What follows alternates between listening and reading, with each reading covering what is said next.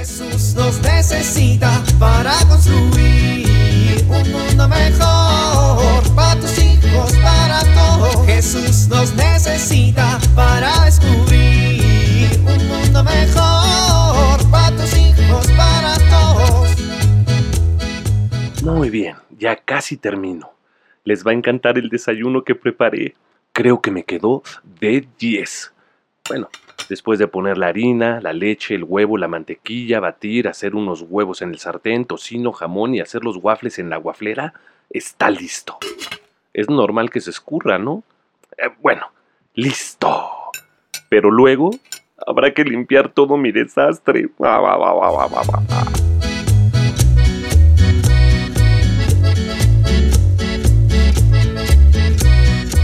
Pedro, Ay, vieja, no grites. ¿estás dormido? ¿No vas a arreglar el coche de don Casimiro? No estoy dormido, estoy meditando. ¿Y roncas cuando meditas? No son ronquidos, son mantras. Así como no. Bueno, bueno, a ver, ¿por qué me distraes de mis meditaciones? Te habla el compadre Ezequiel. Uh, dile que no estoy. Pues dile tú, yo no le voy a mentir al compadre. Ay, vieja, ¿cómo le voy a decir yo? Ese monigote latoso, siempre impertinente, siempre latoso y siempre... ¿Qué te digo, caray? Es una monzarga de persona. y- Viejo. No me interrumpa que te estoy diciendo. A ver, Pero viejo. pero que no me interrumpas, no me oyes. A ver, ¿cómo me enoja que el compadre no sepa que hago mi siesta todas las tardes? Y aparte me habla a la hora de la siesta. No, seguro para contarme sus penas y sus problemas y que si le van mal con las viejas y pues... ¿Cómo no le va a ir mal con las viejas, hombre? Con esa cara que tiene. Las patitas todas flacuchas, la cara de palo, la boca que le apesta sope, el sope que le apesta caño. Pues así como, a ver, dime tú. Dime tú, yo ahí escuchando sus penas y por qué... ¿De qué me ve cara? A ver, me ve cara de vecina metiche, de viejita, de psicólogo, de consejero matrimonial. ¡Viejo! ¿Qué pasó? No me molestes, ir así, estoy en la hora de la siesta. Llevas haciendo siesta dos horas, Pedro. Ah, caray, pues ¿qué horas son? Pues las seis. Ay, vieja, ¿y por qué no me despiertas, hombre? Ya es bien tarde, tengo que acabar el coche de don Casimiro. Pero antes tienes que ir a hablar con tu compadre. Pues no, dile que ahí me llame luego. O mire, mejor dígale que yo le llamo. Pues díselo tú. Ay, vieja, con... Pues díselo tú, está aquí junto a mí. Ay, ay, compadre, compadrito, qué gustas, hombre. ¿Qué pasó, compadre? ¡Qué gusto! Oiga, oiga, todo lo que dije era broma, eh. Yo bien sabía que estaba aquí usted. Nomás era bromita, pues. ¿De qué, compadre? ¿Cómo que qué? Porque dije que el aliento le huele a sopa y eso no es cierto. Si su aliento huele bien bonito, compadre. Bueno, nunca, nunca he estado cerquita de su aliento, ¿verdad? Pero pues eso dicen las muchachonas. Ah, que mi compadre. Le digo que yo no escuché nada. No, no, no, en serio, ¿eh? No se la cree usted. A ver, compadre, usted y yo somos amigos. Usted me conoce mejor que yo. Lo que usted sabe de mí no lo sabe nadie. Esos son los buenos amigos, compadre. Los amigos de corazón. Un amigo te hace ser mejor persona, compadre. Y usted me hace siempre ser una mejor persona, pues. Ay, compadre, ya no me diga eso que me está haciendo llorar. No llore, compadre, no llore. Bueno, bueno, a ver, dígame para qué soy bueno. Usted es un buen amigo. Ya, compadre, no me eche flores, que me hace sentir peor. Lo vengo a invitar a la plática de la parroquia, compadre. ¿Y eso? No, hombre, compadre. Están muy buenas. Venga, la vamos a pasar bien. A ver, compadre, los compadres normales invitan a sus compadres a tomar. ¿Por qué usted no es un compadre normal? Pues ya le dije. Los amigos de verdad procuran hacer de nosotros una mejor persona, pues. Bueno, pues está bien, a ver, vamos. ¿Y de qué son las charlas o qué? Uy, compadre, esta semana estamos hablando justamente sobre los amigos de Jesús. Los amigos de Jesús. ¿Usted sabe quiénes son los amigos de Jesús? Ah, compadre, si no sé quiénes son ni los amigos de mis hijos, ¿qué onda?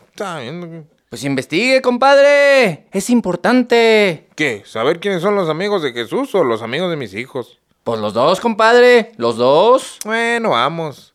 Pero oiga, regresando, ¿me ayuda a reparar el carro que me dejó el don Casimiro, va? Claro, compadre. Mire, para eso estamos los amigos, pues. Está bien. Jesús nos necesita para construir un mundo mejor para tus hijos, para todos.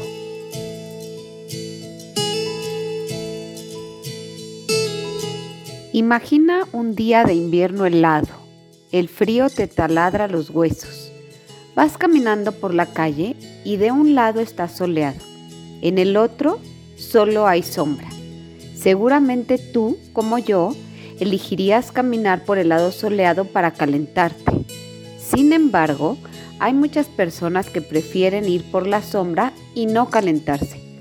Así son las personas que se la pasan quejándose o viendo solo las cosas negativas de la vida, o se centran en sus fracasos, en lugar de fijarse en aquellas cosas que producen alegría, esperanza, gozo. Procura ser de aquellos que caminan por el sol en un día helado y trata de encontrar la belleza de la vida en cada detalle, sobre todo en este tiempo en el que se vive mucha incertidumbre y desesperanza. Tu ejemplo resulta muy importante para tus hijos porque aprenderán a ver las cosas buenas de la vida y aceptar aquellas que no les gustan, pero que tienen que aprender a enfrentar. Soy Pilar Velasco.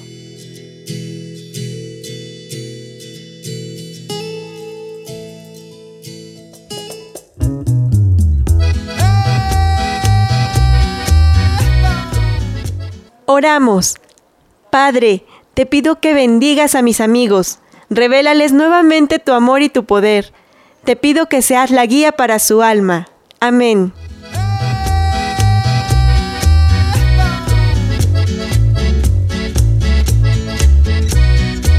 Jesús nos necesita para construir. Vivir en familia. Comparte con tu familia fotografías de tus mejores amigos. Cuenta cómo los conociste y qué significan para ti. Menciona aquellas cualidades que tienen y que te ayudan a ser mejor persona.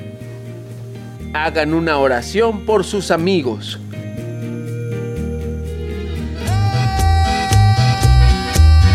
Te invitamos a compartir y dialogar este encuentro de la serie Dios camina entre nosotros con tu familia. RCP es un programa de PPC México al servicio de las comunidades parroquiales. Hasta la próxima. Un mundo mejor para tus hijos, para todos.